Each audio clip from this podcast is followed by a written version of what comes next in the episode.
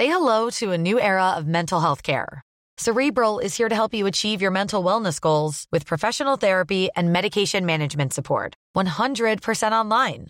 You'll experience the all new Cerebral Way, an innovative approach to mental wellness designed around you. You'll get a personalized treatment plan from a therapist, prescriber, or both in a safe and judgment free space. Your cerebral therapist or prescriber will outline a customized plan with clear milestones along the way so you can get to feeling your best. With Cerebral, you're not alone in your mental health journey. We're here to empower you to live a fulfilling life. So take that first step towards a brighter future and sign up today at cerebral.com slash podcast and use code ACAST to get 15% off your first month. Offer only valid on monthly plans. Other exclusions may apply. Offer ends July 31st, 2024. See site for details. Heraldo Radio, con la H que sí suena y ahora también se escucha.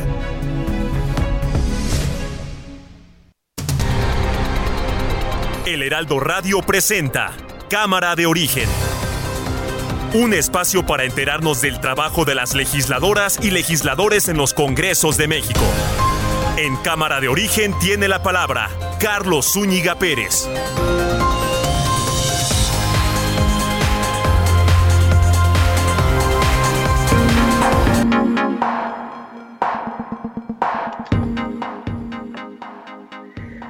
¿Qué tal? ¿Cómo está? Muy buenas tardes. Comenzamos Cámara de Origen, el programa del Heraldo Radio especializado en los temas legislativos, pero en donde también le mantenemos actualizado de las noticias que ocurren en las últimas horas. Vamos a arrancar como todas las tardes con una mezcla de audios que han hecho historia en las últimas horas.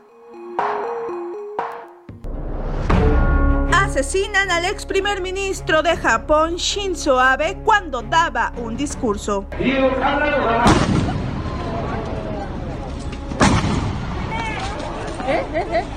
Miren, nada más dos cosas este, que se me estaba pasando. Eh, nuestro pésame al pueblo de Japón, eh, porque ayer eh, fue asesinado, perdió la vida el ex primer ministro de Japón. No tenemos ningún estado en amarillo y mucho menos en situación de gravedad no tenemos eh, saturación en hospitales. Laida Sansores, gobernadora de Campeche. Cuidado, diputadas, ¿eh? porque algunas de ustedes mandaron fotos de veras que, pues unas hasta desnudas, entonces pues se las mandan al hito y Cualito con eso las tiene, ¿no? Y creen que él las va a cuidar y, y, que va a proteger esas fotos. No, no pueden intimidar así con, con este señor porque él no tiene escrúpulos. Así que, pues es nada más una advertencia. Claudia Sheinbaum. No, no las he visto. ¿Están las imágenes de las legisladoras? Están circulando en redes sociales, no, no las muestro aquí, pero las, las, mandé. Pero eso está mal, no, no está bien pues, eh, no, no me parece correcto eh, que circulen imágenes de mujeres, no este, en cualquiera de las circunstancias no me parece que sea correcto que se utilice.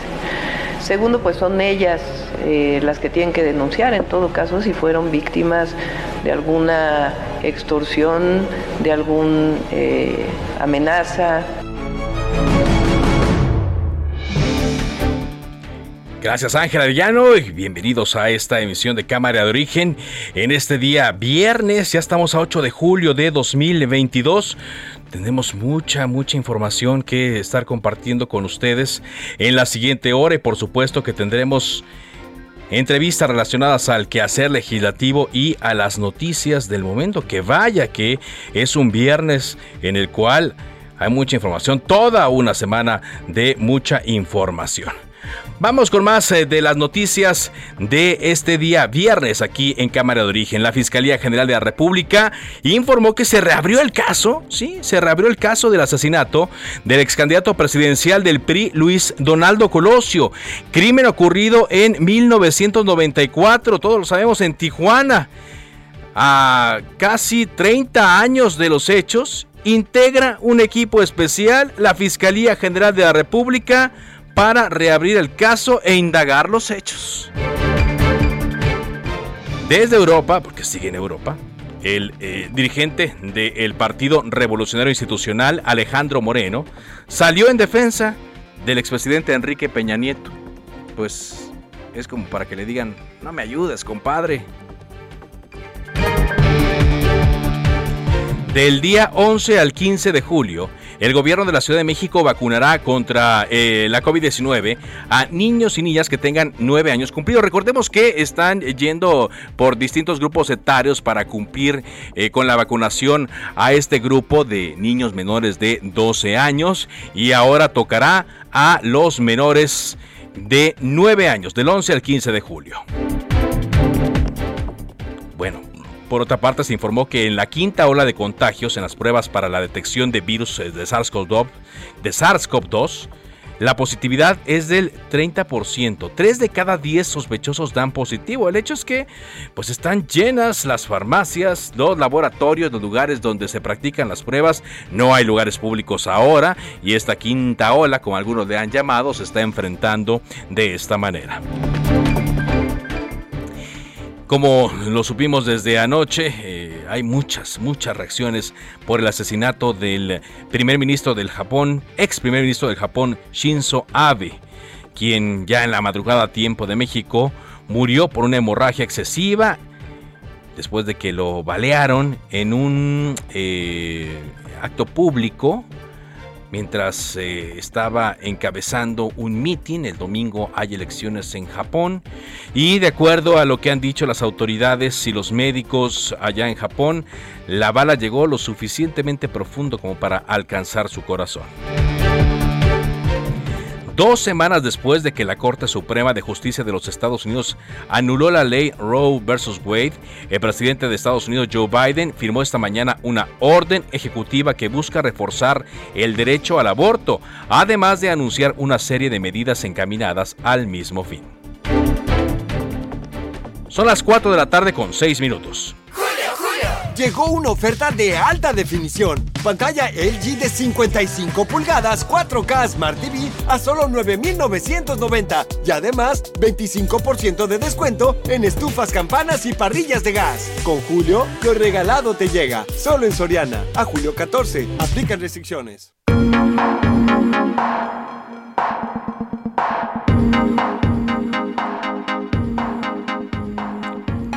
Avanzamos con la información, son las 4 de la tarde eh, con 6 minutos. Eh, hoy el eh, presidente Andrés Manuel López Obrador retomó varios temas después de que ayer en la conferencia se dio mucha información. Bueno, causó mucho revuelo la presencia de Pablo Gómez ayer, el titular de la Unidad de Inteligencia Financiera, y bueno, pues habló de esta investigación y la denuncia que se hizo en contra de Enrique Peña Nieto, que hay quienes señalan que de haber querido ir contra el expresidente lo hubieran hecho prácticamente desde el arranque del sexenio, ¿no? sino que básicamente al utilizar este foro de la mañanera, que vaya que tiene difusión, se está enviando un mensaje.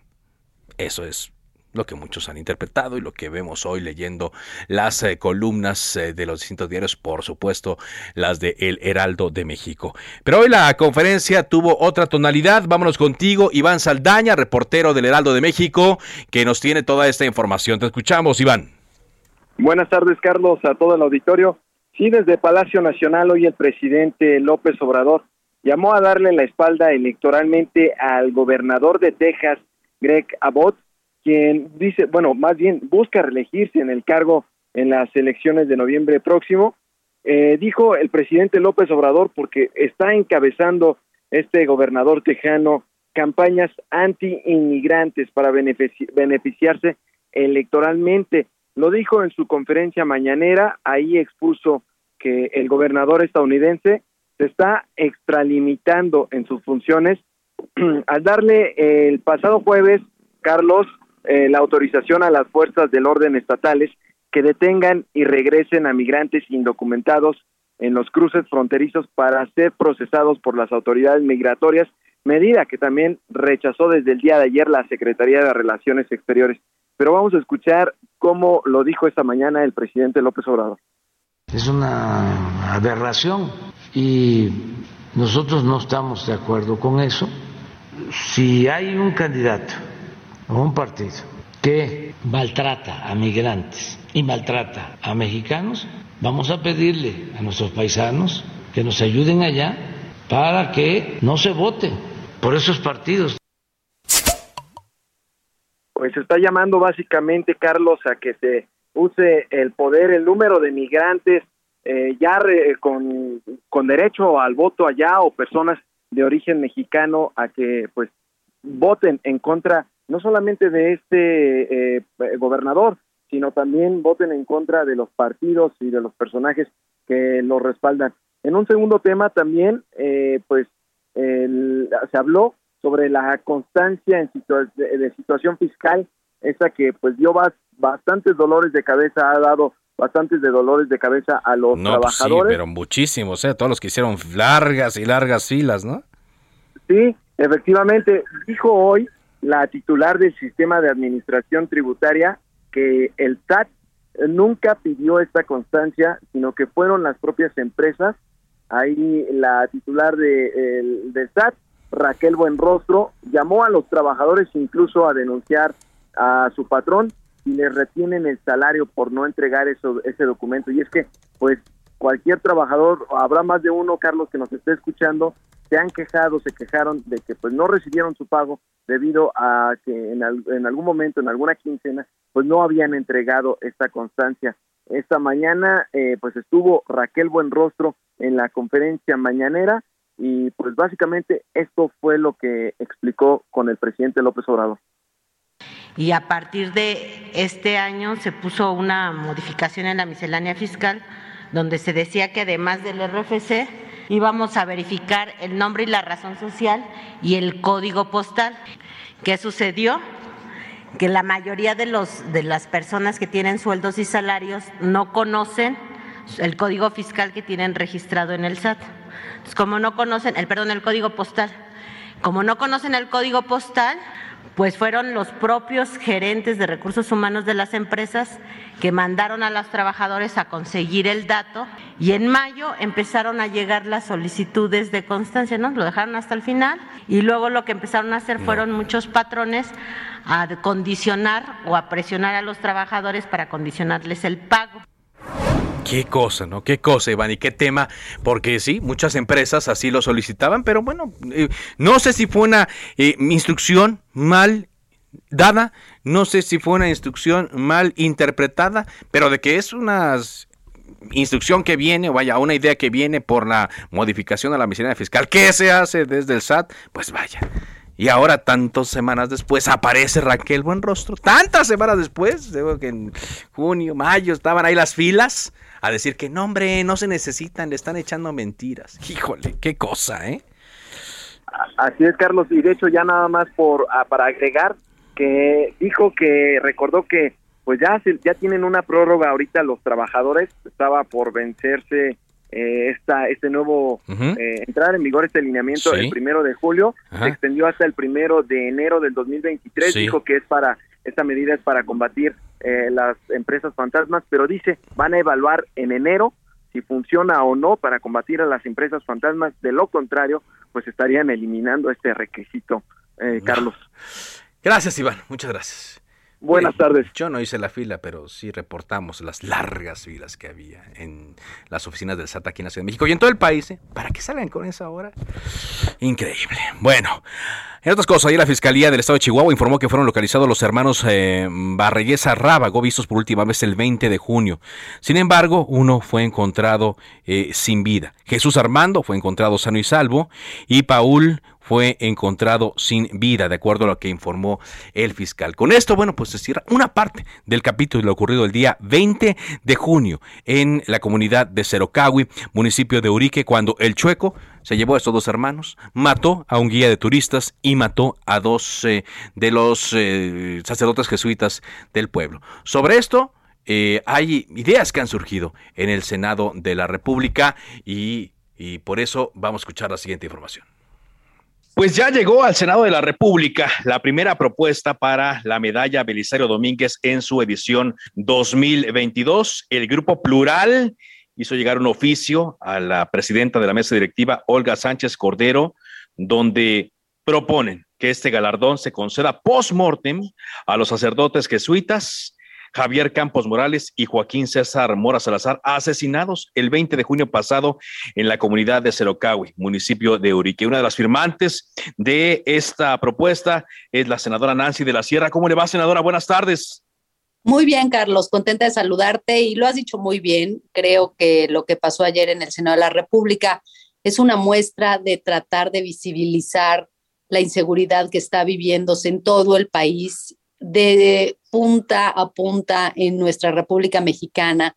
Y desafortunadamente, y muchos eh, podrán criticar y hacemos esta propuesta anticipada porque creemos que hoy más que nunca México necesita un mensaje de reconciliación, de unidad. Y lo que vemos son mensajes de agresión, sobre todo de quien está al frente de la presidencia, que critica a los jesuitas o critica a los eh, católicos cuando sabemos que este México de hoy, o el INEGI así lo reporta, el 77.9% de la población nos consideramos católicos. Entonces, no es que ellos eh, tengan un mérito adicional. Las muertes que pasan en México todos los días tienen el mismo valor porque la dignidad humana es igual, seas lo que seas o hagas lo que hagas, pero sí creemos que la Iglesia Católica nos podría ayudar a trabajar en esta reconciliación. Ajá. Pero hay, un mensaje también, como usted lo dice. Claro, es lo que, a lo que iba. Hay un mensaje detrás de esta propuesta, amén de la solicitud de justicia que se puede hacer por el, eh, asesinato eh, doble. Y también ya se están eh, haciendo estos llamados a, al diálogo y el presidente incluso ayer lo aceptaba, pero también decía que en este diálogo se deberían incluir a, los grupos delictivos.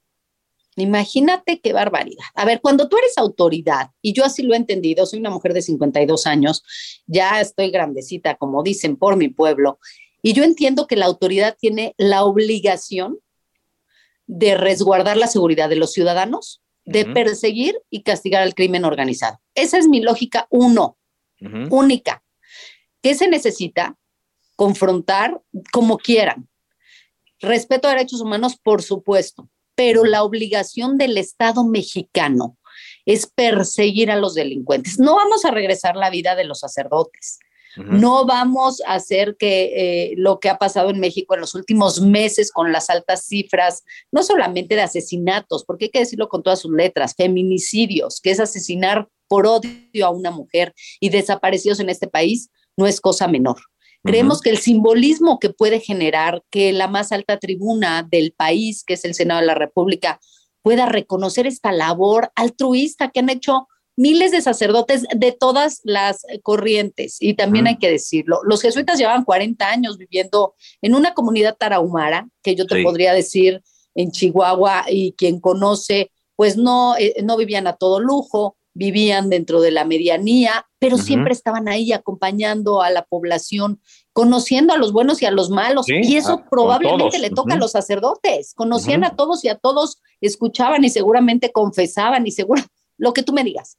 Pero ellos no eran autoridad, ni estaban ahí por conseguir un voto para una campaña, ni querían nada a cambio más que la vocación de servir a estos tarahumaras. Entonces, creo que en esta reflexión hay que ver qué le toca a cada quien y lo que le toca al Estado mexicano es resguardar nuestra seguridad, perseguir y castigar a los delincuentes y, por supuesto, hacer por parte del Senado de la República una revisión de la Estrategia Federal de Seguridad, que lo hemos dicho en repetidas ocasiones y no nos vamos a cansar, no está funcionando la actual. Ya hay un grupo de trabajo, de hecho a la una de la tarde se reunieron todos los grupos parlamentarios representados en el Senado en mesa de trabajo para analizar y proponer de manera fría, de manera eh, eh, muy clara, que no queremos confrontar al, jefe de gobierno, queremos ayudarlo a que esto se solucione.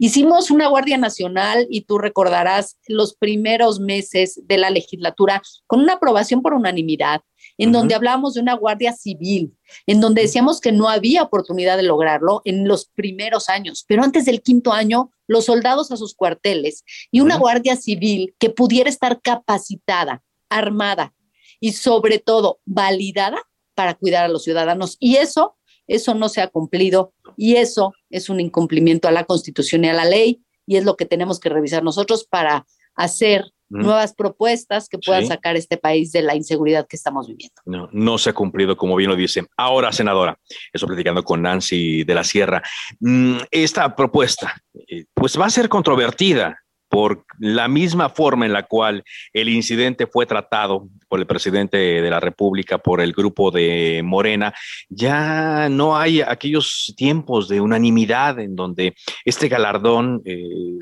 salía eh, por consenso de todos los grupos parlamentarios. Ya incluso el presidente ha decidido no acudir a la entrega de, este galardón. ¿Qué camino cree usted que puede seguir esta propuesta que han hecho ustedes de otorgársela a los dos sacerdotes asesinados? Pues mira, como todo representante popular, tenemos que llevar la expresión de los representados. Y yo creo que este simbolismo que podría marcar el galardón post-mortem, como decías, desafortunado, no nos los va a regresar, pero va a mandar un mensaje de reconciliación y de altura de miras quienes hoy tenemos la oportunidad de estar en el Senado, no tenemos que pensar ni en ideología ni en partido. Tenemos que pensar en el ciudadano que sale de su casa y 11 mujeres no regresan porque las mataron. O aquel que sale de su casa y es asesinado porque estuvo en medio de una balacera. Porque hoy la responsabilidad del Estado no la están cumpliendo de manera adecuada, que es cuidarnos. Entonces creo que tendremos que ser y cumplir, por supuesto, con todos los requisitos. Yo soy parte de la Comisión Belisario Domínguez.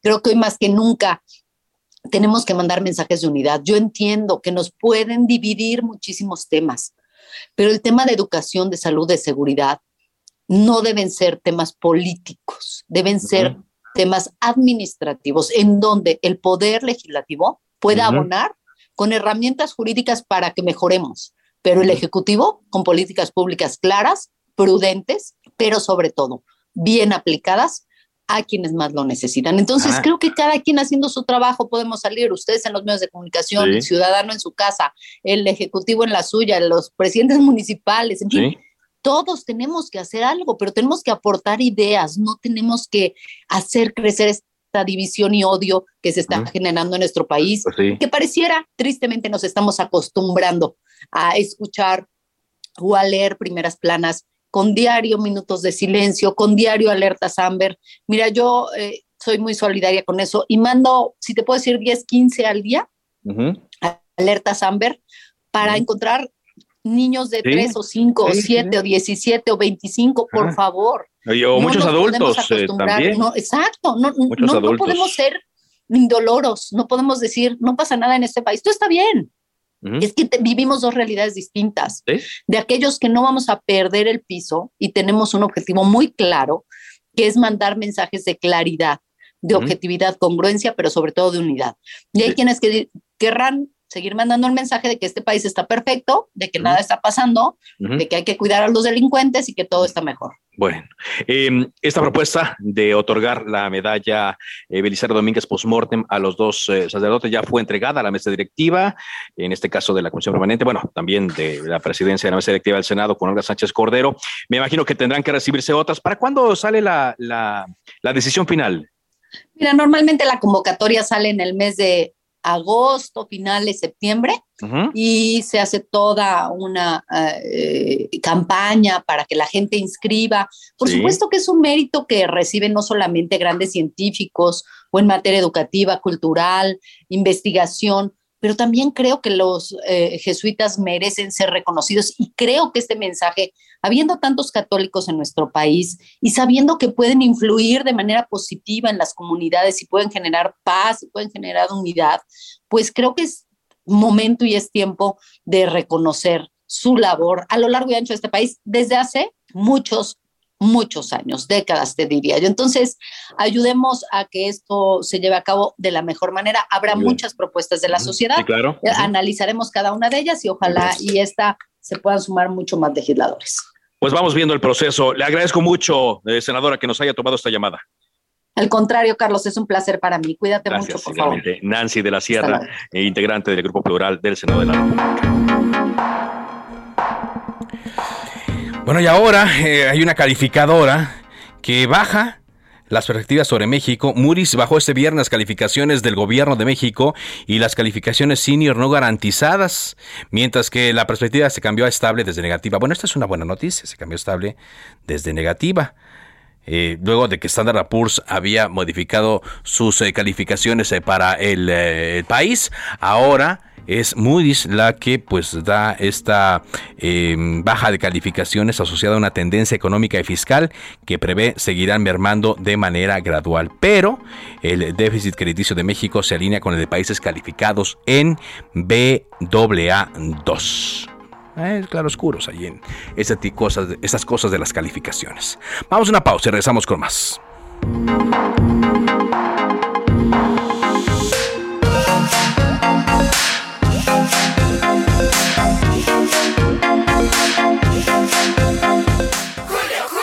Llegó el ahorro. Aprovecha el 3x2 en toda la ropa exterior de verano. Sí, 3x2. Y además, 40% de descuento en toda la papelería. Sí, 40% de descuento. Con Julio, lo regalado te llega. Solo en Soriana. A julio 10. Aplica restricciones. Se decreta un receso. Vamos a un corte, pero volvemos a Cámara de Origen con Carlos Zúñiga Pérez. Heraldo Radio, con la H que sí suena y ahora también se escucha. Life is made up of many gorgeous moments. Cherish them all, big and small, with Blue Nile. Whether it's for yourself or a loved one, Blue Nile's unrivaled selection of expertly crafted fine jewelry and statement pieces help make all your moments sparkle. Blue Nile's experts are on hand to guide you, and their diamond guarantee ensures you get the highest quality at the best price. Celebrate a life well lived in the most radiant way and save up to 30% at BlueNile.com. That's BlueNile.com.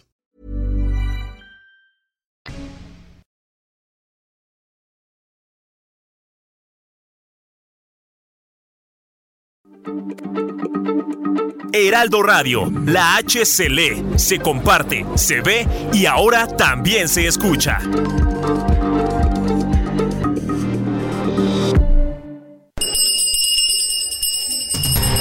Se reanuda la sesión. Volvemos a Cámara de Origen con Carlos Zúñiga Pérez. Aunque me llegó con diamantes, a mí lo que me importa es su interior.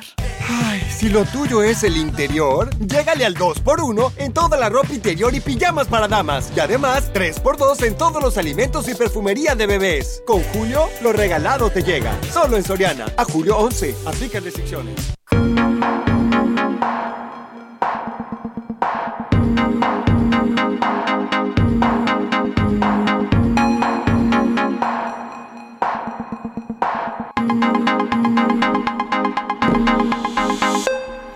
Avanzamos eh, con la información, son las 4 eh, de la tarde con 31 minutos y le informamos que eh, Ricardo Mejía Verdeja, subsecretario de Seguridad y Protección Ciudadana, informó que se aseguraron nueve laboratorios clandestinos y de precursores químicos. Esto como parte de la estrategia de seguridad pública y cero impunidad. En la conferencia del presidente López Obrador, el funcionario explicó que en el corte del 21 de mayo al 5 de julio, el despliegue de 370 elementos del ejército mexicano ha generado el aseguramiento de 94 laboratorios, es decir, un golpe de alrededor de 131 millones de pesos a la delincuencia organizada. Es parte de la información que se ha dado por parte del eh, subsecretario de Seguridad, Ricardo Mejía Verdeja. Entonces vamos a estar... Eh, actualizando este programa para ver si más adelante se da más eh, de esto. Vámonos eh, contigo, Gerardo Moreno, porque está circulando un video de una agresión armada ocurrida afuera de una iglesia en Caborca, Sonora, otra vez Sonora. Cuéntanos de qué se trata. Hola, ¿qué tal, Juan Carlos? Qué gusto saludarte. Y efectivamente, hace poco más de una hora y media se registró una agresión armada afuera de la iglesia el santuario guadalupano ubicado en la colonia centro del municipio de Caborca, ubicado aquí al norte de, Sonora, cuando justo el interior del templo se celebraba una misa de graduación de una escuela primaria de este municipio. Te comento que esta agresión terminó en una persecución que concluyó con una persona ejecutada al bordo de su vehículo. Los hechos comenzaron sobre la calle 8 y Avenida S, justo enfrente del templo, donde un grupo de sicarios comenzó a disparar contra un vehículo tipo pick-up color negro de modelo reciente. El tripulante, al sentir los eh, disparos de este vehículo, pues trató de huir, pero llegando a la avenida Q entre las calles 6 y 7, prácticamente a dos cuadras, fue alcanzado y ahí fue ejecutado. Estos hechos se registraron alrededor de las 13 horas tiempo de Sonora cuando se recibió este reporte en el 911, lo que ha provocado pues una intensa movilización policíaca y de elementos del ejército en todo este municipio donde también ya se acordonó la zona y se comenzaron las investigaciones de ley. Como bien comenta, pues comenzaron a circular ya en redes sociales los videos del interior de la iglesia donde se nota a padres de familia y a los niños que se tiran al suelo entre las bancas, esto pues para evitar sufrir alguna agresión de las balas perdidas.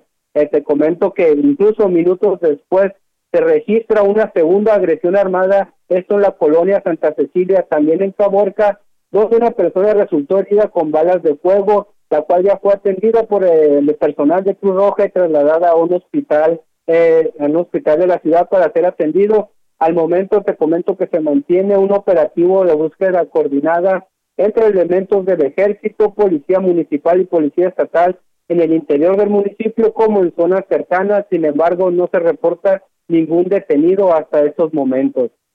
Ningún detenido hasta este momento y bueno, ya eh, ya son varios incidentes, ¿no? que ocurren en Caborca. Así es, incluso pues en la esta mañana nos enteramos la noticia de que fueron encontrados nueve cuerpos eh, desenterrados por eh, colectivos de búsqueda. Esto pues en la carretera que va de, de Caborca hacia Sonoita y pues ahora esta nueva agresión donde pues resulta una persona sin vida y pues el pánico generado al interior de la iglesia cuando se celebraba una misa de graduación.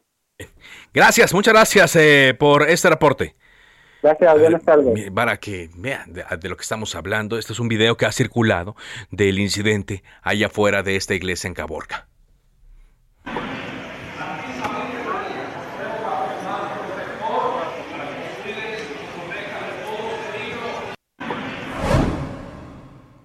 y la gente estaba corriendo y se encontraba eh, resguardándose eh, donde podían.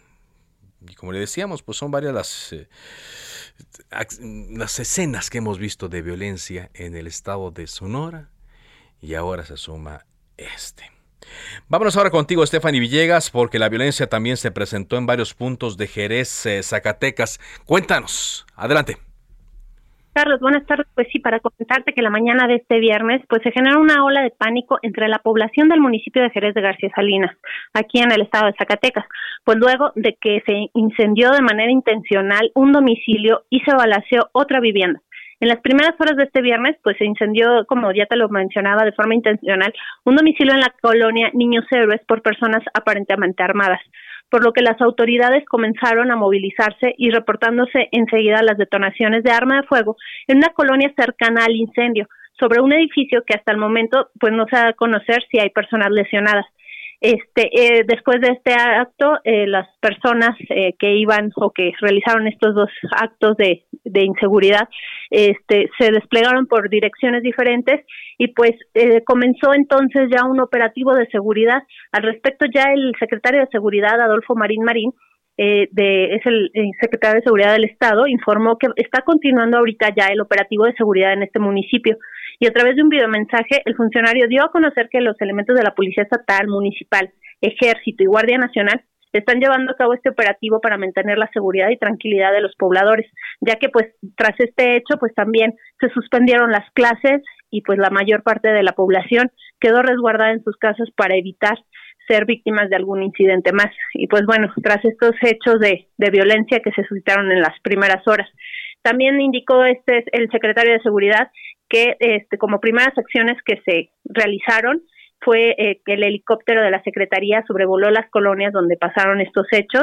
y pues bueno, comentarte también que eh, dio a conocer que resultaron daños únicamente materiales este hasta el momento tanto en las viviendas como en vehículos que se encontraban en la zona. O sea, no hay no hay reporte de, de heridos ni de fallecidos.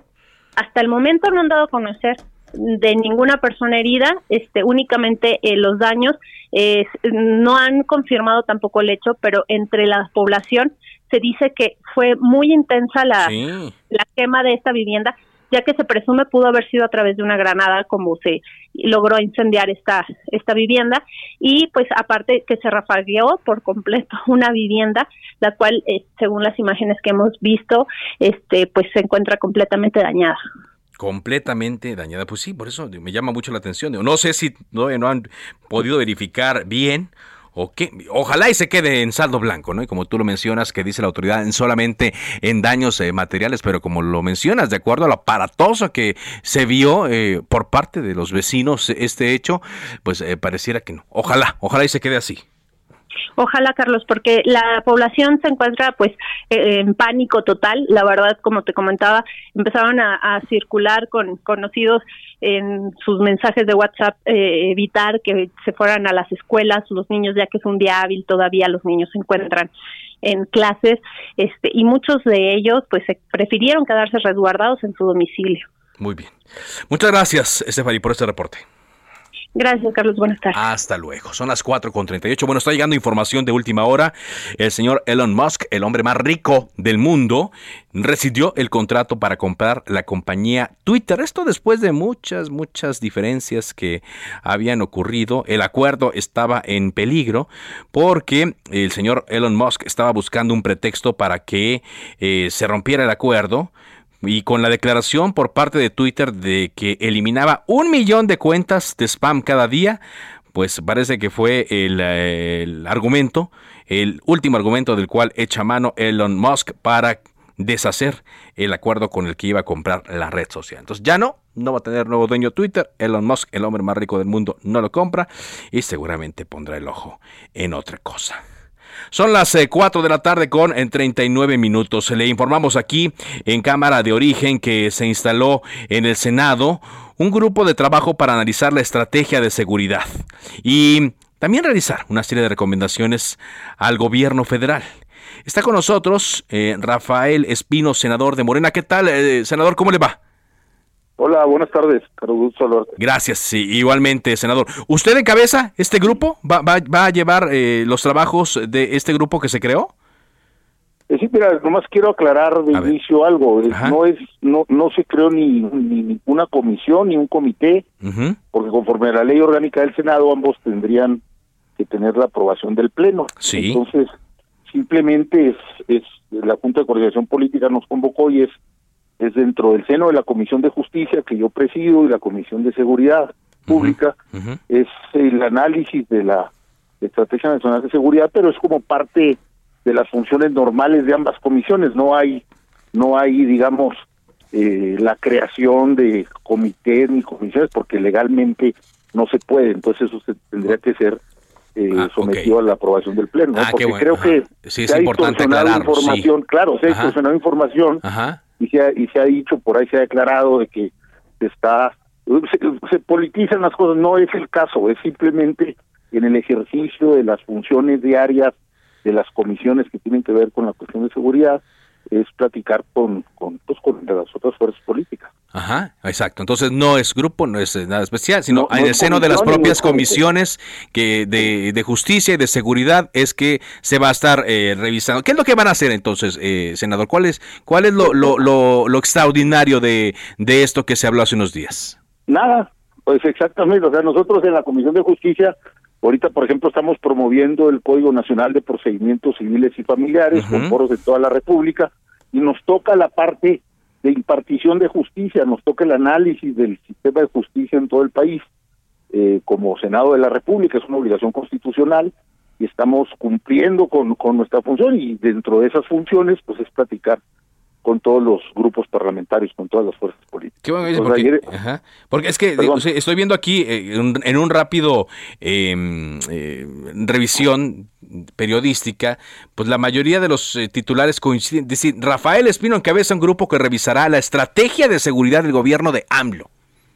Así se, tituló. Hubo una reunión donde estaba, me invitaron a mí a la Junta de Coordinación Política, platicamos ahí y con todos los grupos eh, parlamentarios con los que van a la Junta de Coordinación Política se habló de, en el ámbito de cada comisión de analizar la estrategia de seguridad, pero es dentro de cada comisión, es decir, no es ni la creación de una nueva comisión ni de un comité que son eh, organismos que están regulados por la ley orgánica del Senado como como er, equivocadamente se ha venido manejando, pero pero pues en eso estamos, digo, es parte de nuestra labor. Eh, es parte de, la labor. Entonces, eh, y es parte de la labor también revisar la estrategia de seguridad, ¿no? Como parte de estas comisiones. De ahí sí, ahí estamos eh, de acuerdo, ¿no? Claro. Sí, ahora, ¿qué, ¿qué, podría surgir con base en los últimos hechos, lo que sucedió ahí en su natal Chihuahua, lo que hemos visto que ha sucedido en otras partes del país? Estaba yo hablando ahorita con la corresponsal de Sonora, de hablando de, por ejemplo, la corresponsal de Zacatecas, viéndolo de Fresnillo, el corresponsal de Sonora, viéndolo de Caborca. ¿Qué podría surgir después de, de eh, ver cómo se está aplicando la estrategia y los resultados que está teniendo esta, esta estrategia, senador? Pues coadyuvar y, reforzar la estrategia del gobierno federal en materia de seguridad pública, que la ha sido muy claro el gobierno federal en cuáles cuáles son los lineamientos de su estrategia. Nosotros anualmente eh, nos rinden un informe, la revisamos y pues yo creo que la cuestión de la seguridad pública es, como lo ha dicho el presidente, el presidente es la asignatura pendiente en la que hemos tenido muchos problemas de muchos años atrás y que desafortunadamente no se ha resuelto. Yo creo que es una cuestión que el país en su conjunto, el Estado mexicano necesita resolver para mejorar en todos los ámbitos de la vida nacional. Entonces, yo creo que todos estamos en cada una de nuestras comisiones eh, orientados a esa tarea y pues que la encomienda de, resolverla, de sacar el país adelante. Son muchos hechos en todo el territorio nacional que, pues de los que se ha dado cuenta y que desafortunadamente eh, pues tenemos que, corregir, que atender. Estoy platicando con el senador Rafael Espino del estado de Chihuahua. ¿Saldrían entonces recomendaciones? ¿Ustedes harían directamente recomendaciones para que se cambie esta estrategia? Pues eso ya se hace anualmente cuando se presenta el plan de, de, la, la situación de la, de la seguridad pública nacional. Y también, como tú sabes, anualmente comparece en el tema de, política interior la secretaria de Seguridad Pública y Ciudadana al Senado de la República. Entonces ahí es donde se cuestiona y se hacen sugerencias. Y pues pero antes pues hay que analizar, hay que estudiar, hay que trabajar. Y es en lo pues es en lo que estamos, ¿no? El proceso en el que están. Pero es urgente, ¿no? Ya el, poder hacer algo, y, no sé si desde el Senado de la República, desde este poder de, integrante del legislativo, pueda, pueda salir algo que con, el, con lo que se pueda eh, tomar en cuenta para lo que muchos hablan de modificar la estrategia de seguridad. Sí, el, Senado es el Parlamento, es para intercambiar ideas y, y sugerir, pero siempre respetando el ámbito de competencia de cada uno de los poderes, ¿no? En este caso, la tarea de la ejecutiva de la seguridad pública le corresponde pues precisamente al Ejecutivo Federal. Estoy viendo que en la, en la fotografía, bueno, aparte del presidente de la Junta de Conexión Política, Ricardo Monreal, estaba también eh, Julián Rementería, Miguel Ángel Mancera, eh, Raúl Bolaño Cacho, Gustavo Madero y José Alfredo Botello del eh, Partido eh, Acción Nacional. En esta fotografía, cuando platicaron sobre este tema, no se trata, porque hay unos que así también lo interpretaron, como de una decisión del grupo de Morena sobre quienes estarían a favor de modificar estrategia y quienes sí están con la estrategia del presidente López Obrador de abrazos y no balazos? En lo absoluto. Se trata de trabajar coordinadamente, de generar consensos y de cumplir con nuestra labor constitucional en el ámbito de cada una de las comisiones de, de, de, hacer el ejercicio parlamentario. E insisto, esto es, vuelvo, es muy importante porque se ha malinterpretado. No es ni la creación de un comité, ni la creación de otra comisión, simplemente trabajar en lo que ya es nuestra tarea. Muy bien. ¿Cuándo saldrían eh, recomendaciones de ahí? ¿Cuándo podrían pues, hacerse? Pues te, digo, ya está, se, trabaja, se discute, se analiza y probablemente se vaya a hacer pues algún pronunciamiento, pero se tiene siempre que someter a la aprobación del Pleno. Entonces esto tendrá que ser en el siguiente periodo ordinario de sesiones, que ah. ya inicia en septiembre en septiembre. Ya, eh, entonces cuando las comisiones... si, es que, si es que hay algo, ¿no? Sí, si es que hay algo, o sea, no es seguro tampoco. Así es. Bueno, entonces sería cuando inicie el, periodo ordinario y las comisiones estén trabajando, mm, vamos a decirlo así, de una manera normal. Así es. Muy bien. Pues muchas gracias, senador, por eh, esa entrevista. Te agradezco la oportunidad de platicar contigo con todo esto. Rafael Espino, el eh, integrante de las comisiones de justicia y seguridad.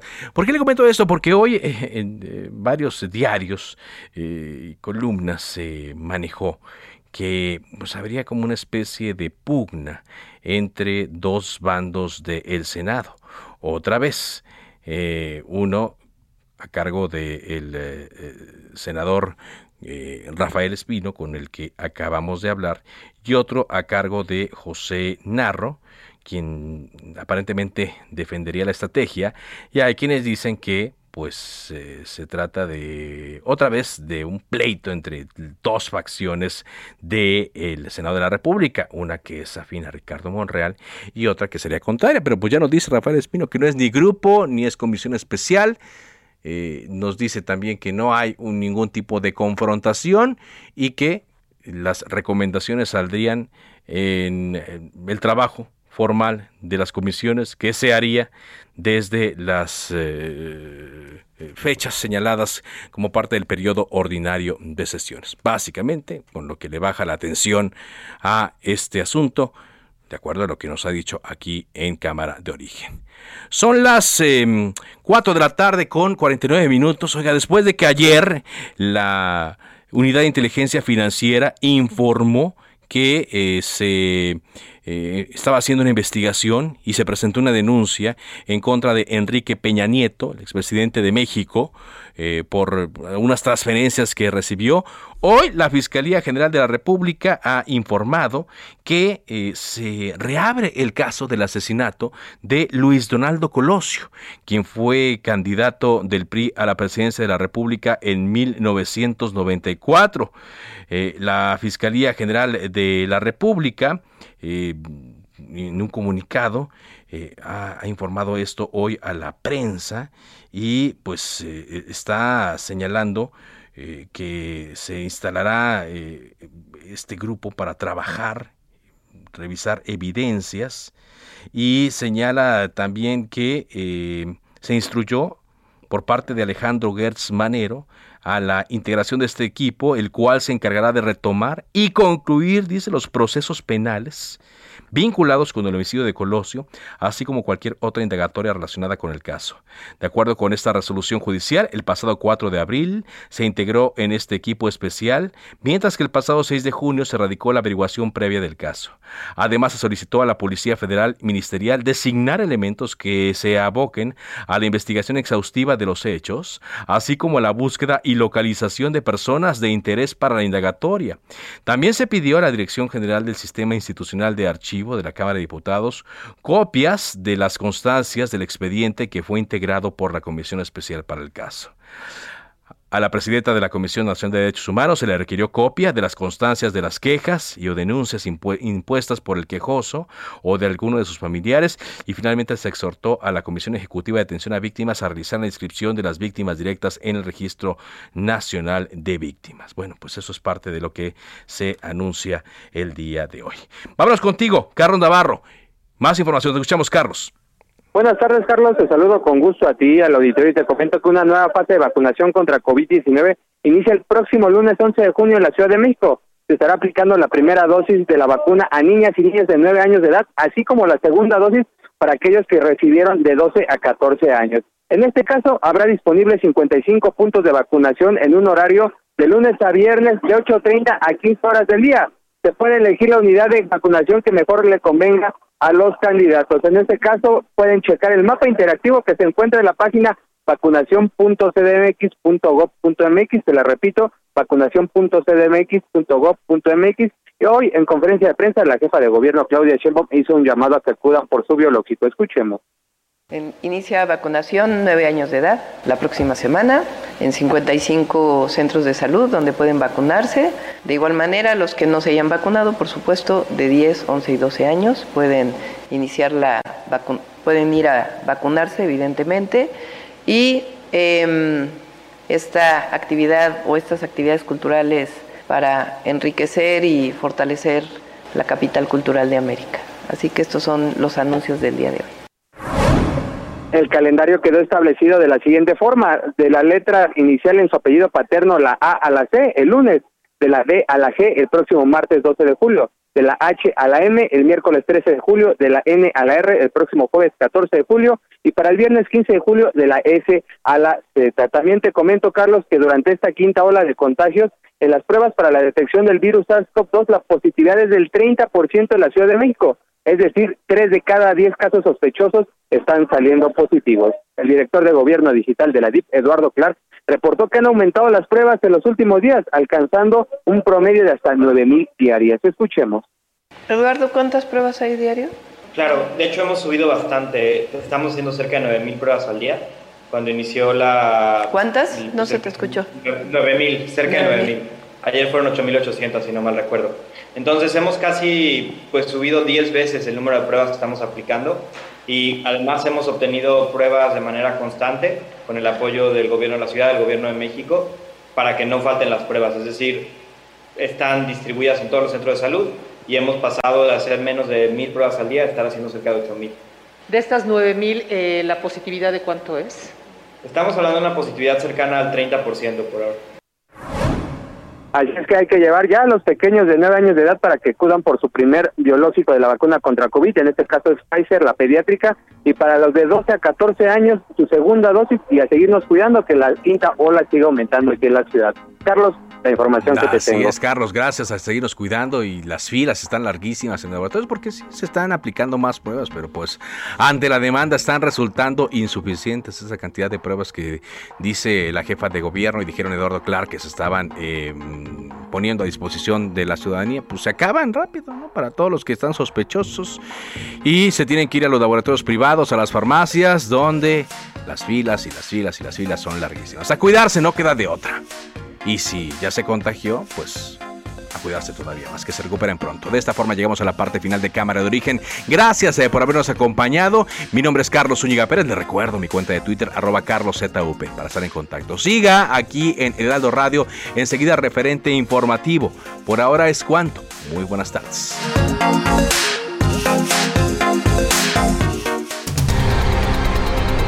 Se cita para el próximo programa.